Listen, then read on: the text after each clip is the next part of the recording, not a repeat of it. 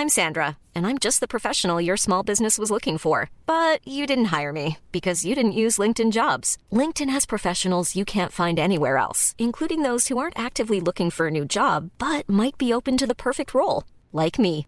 In a given month, over 70% of LinkedIn users don't visit other leading job sites. So if you're not looking on LinkedIn, you'll miss out on great candidates like Sandra. Start hiring professionals like a professional. Post your free job on linkedin.com/people today. Mom deserves the best, and there's no better place to shop for Mother's Day than Whole Foods Market. They're your destination for unbeatable savings, from premium gifts to show-stopping flowers and irresistible desserts. Start by saving 33% with Prime on all body care and candles. Then get a 15-stem bunch of tulips for just $9.99 each with Prime. Round out Mom's menu with festive rosé, irresistible berry chantilly cake, and more special treats. Come celebrate Mother's Day at Whole Foods Market.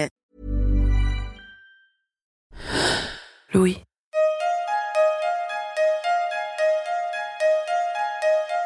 Il y a peu de temps, nous avons fait avec l'équipe du podcast Travail en cours un épisode sur les émotions dans le monde de l'entreprise. Dans celui-ci, on a essayé de comprendre en quoi la prise en compte des émotions peut être bénéfique pour les employés comme pour les employeurs. Il s'avère que l'une des clés pour que cette prise en compte des émotions ait lieu et que nos émotions ne soient plus enfouies en nous au profit de la productivité, c'est l'empathie. Dans l'épisode d'émotions à emporter que vous allez entendre, Marie Semelin, qui présente Travail en cours, a donc cherché à en savoir plus sur l'empathie dans le monde de l'entreprise. Je suis Cyrielle Bedu, bienvenue dans Émotions à emporter.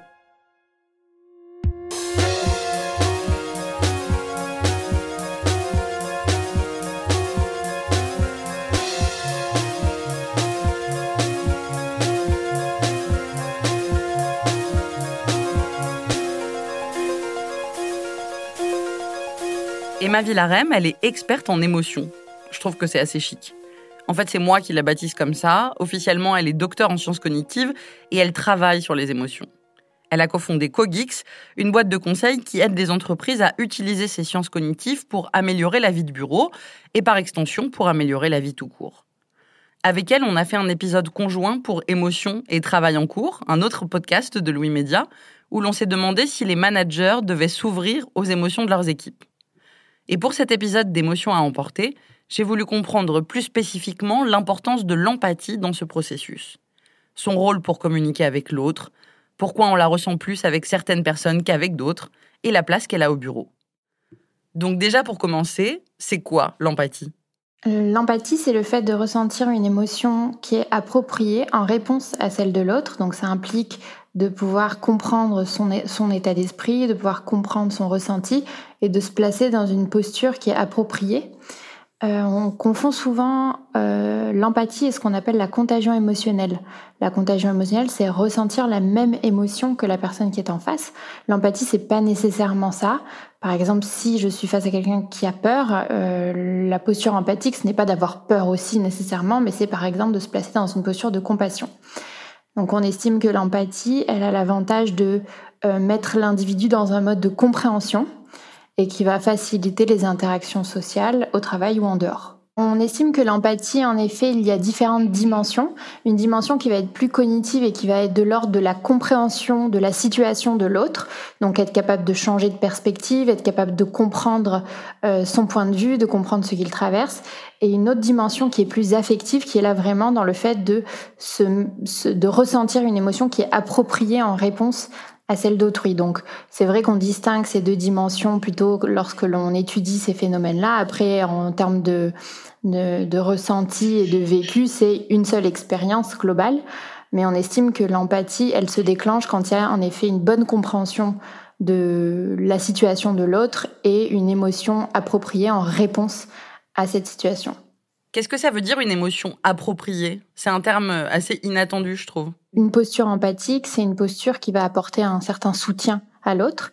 Et donc, on se place dans un... Euh, dans une situation émotionnelle, je vais dire, qui est appropriée pour fournir ce soutien. Par exemple, je reprends l'exemple de la peur ou de la colère, hein, ça marche aussi. Euh, on va être euh, dans une posture qui est appropriée, c'est-à-dire que si quelqu'un a besoin de compassion, on va être dans une posture de compassion. Si quelqu'un a besoin de motivation, on va être dans une posture de motivation. Donc on est, on se place dans un état qui est approprié à celui de l'autre en fait, pour pouvoir fournir une bonne réponse empathique. Si quelqu'un est en colère et que je suis en colère aussi, je vais peut-être pas, c'est pas une réponse euh, empathique euh, optimale quoi. Je vaut mieux que je sois dans un autre euh, état émotionnel. Alors comment bien communiquer si on veut que l'autre se sente en confiance et favoriser ce sentiment? Je veux dire, est-ce qu'il y a des choses à dire ou au contraire à ne pas dire? En fait, c'est ça qui va être aussi très clé, c'est que dans une interaction sociale, lorsque quelqu'un se confie à nous, on a bien souvent une réaction qui est euh, pas appropriée face à ça, c'est-à-dire qu'on va avoir tendance, si quelqu'un euh, se confie d'une crainte ou d'une peur vis-à-vis d'un projet ou d'un de sa capacité à mener à bien une mission, très souvent on va lui dire euh, ne t'inquiète pas, tu devrais pas t'en faire.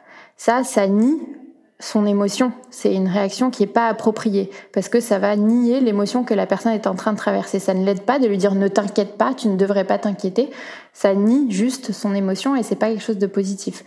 De la même façon, euh, lorsque quelqu'un confie son émotion à nous-mêmes, euh, on va avoir tendance, soit si on est mal à l'aise, à dire bah, je sais pas quoi te dire. Ça aussi, c'est pas du tout une réaction qui est une réaction de soutien. Euh, même si on ne sait pas quoi dire, on peut toujours dire je comprends ton émotion, je comprends tes craintes, euh, je vais t'apporter du soutien, qu'est-ce que je peux faire pour t'aider? Euh, Plutôt que dire je ne sais pas quoi dire, plutôt que de changer de sujet ou plutôt que dire tu devrais pas t'en faire. Et du coup, comment se comporter pour faire en sorte que les autres soient empathiques envers notre situation?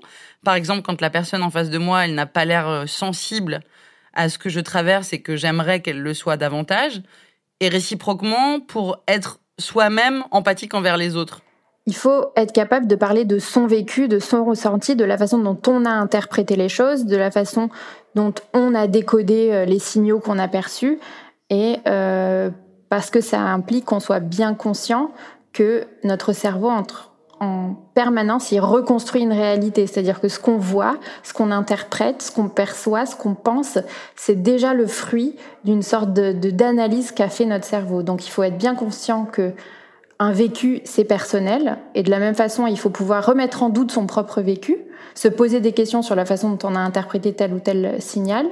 Et lorsque l'on est face à une personne, il faut aussi bien avoir conscience que la personne, elle est convaincue de ce vécu-là, que elle, c'est la façon dont elle a vécu les choses, et ne pas non plus, euh, en fait, amener l'autre à se questionner sur son vécu, mais ne pas le, remettre en question ou le nier. D'accord, mais euh, moi, j'ai l'impression d'être spontanément plus empathique avec certaines personnes que d'autres. Pourquoi? L'empathie, c'est pas un phénomène qui est automatique. On n'est pas empathique de la même façon avec tout le monde. Et en fait, ça va dépendre de ce qu'on appelle la distance sociale entre deux individus. La distance sociale, c'est à quel point je me sens proche euh, de quelqu'un d'autre. Alors, euh, je vais prendre un exemple de euh, la personne la plus proche, ça va être le compagnon, la conjointe, les enfants, etc. Et la personne la plus lointaine socialement, ça va être euh, par exemple quelqu'un que je croise dans la rue, euh, une connaissance très lointaine, etc. Et cette distance sociale, on estime que plus elle est grande entre deux individus, plus ça va être compliqué euh, de ressentir de l'empathie.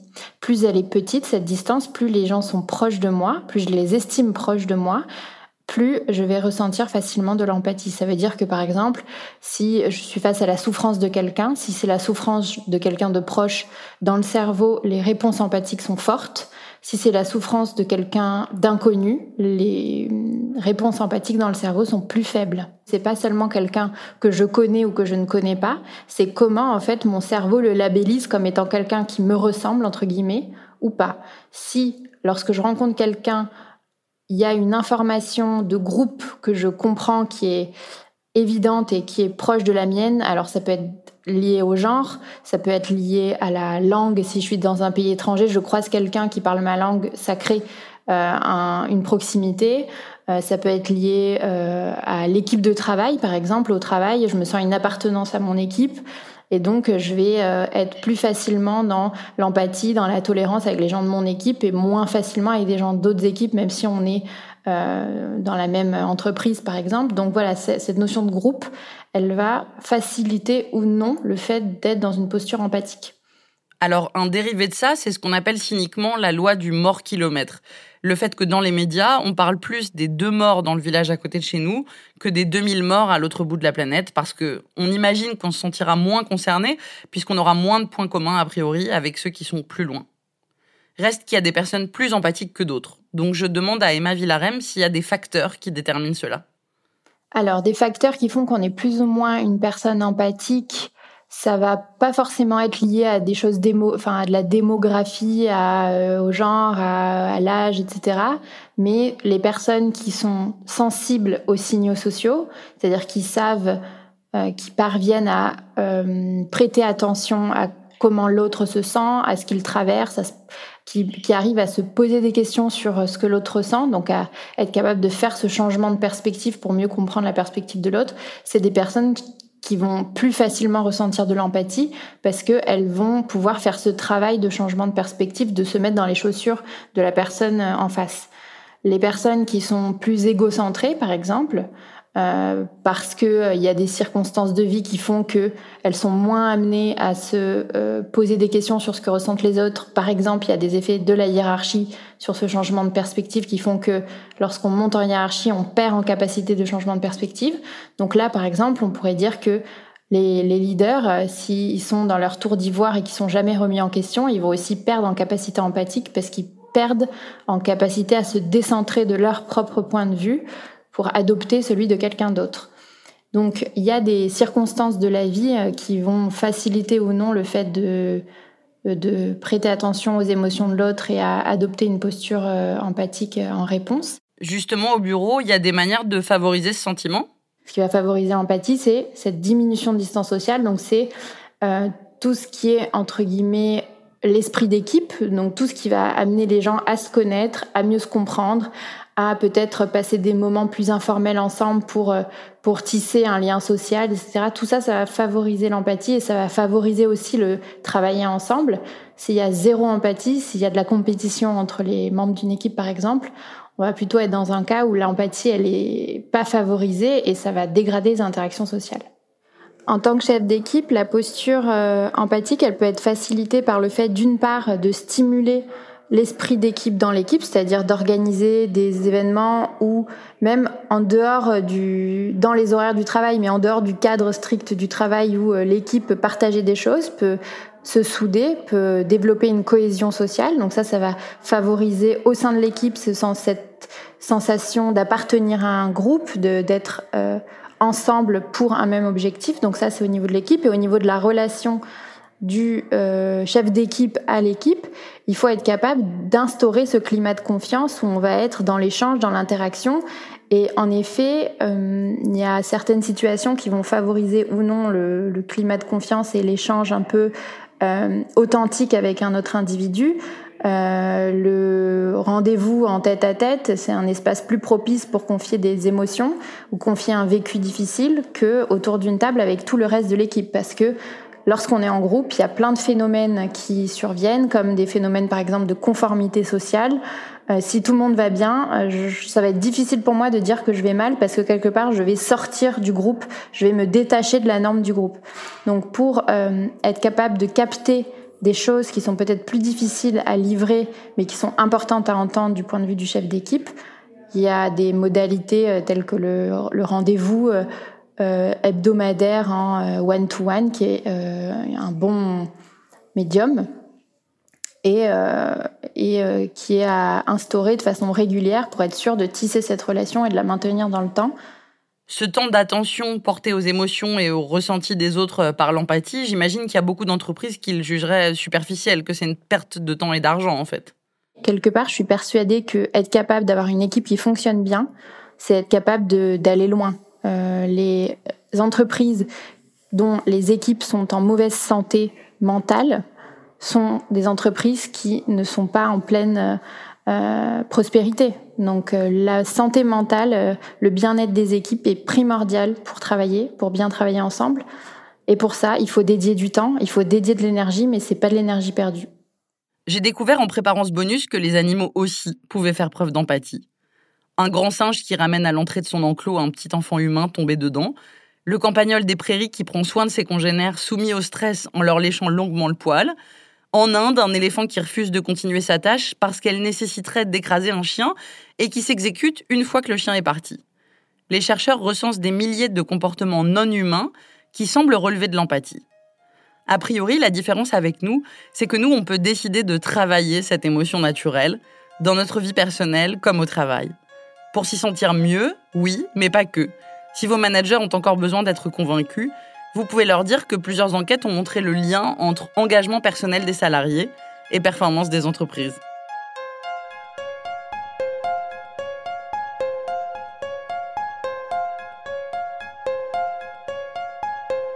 Vous venez d'écouter Émotion à emporter. Marie Semelin a fait cet épisode, Jean-Baptiste Aubonnet a assuré le montage, la réalisation et le mix, et Nicolas Degélis a composé la musique. À bientôt!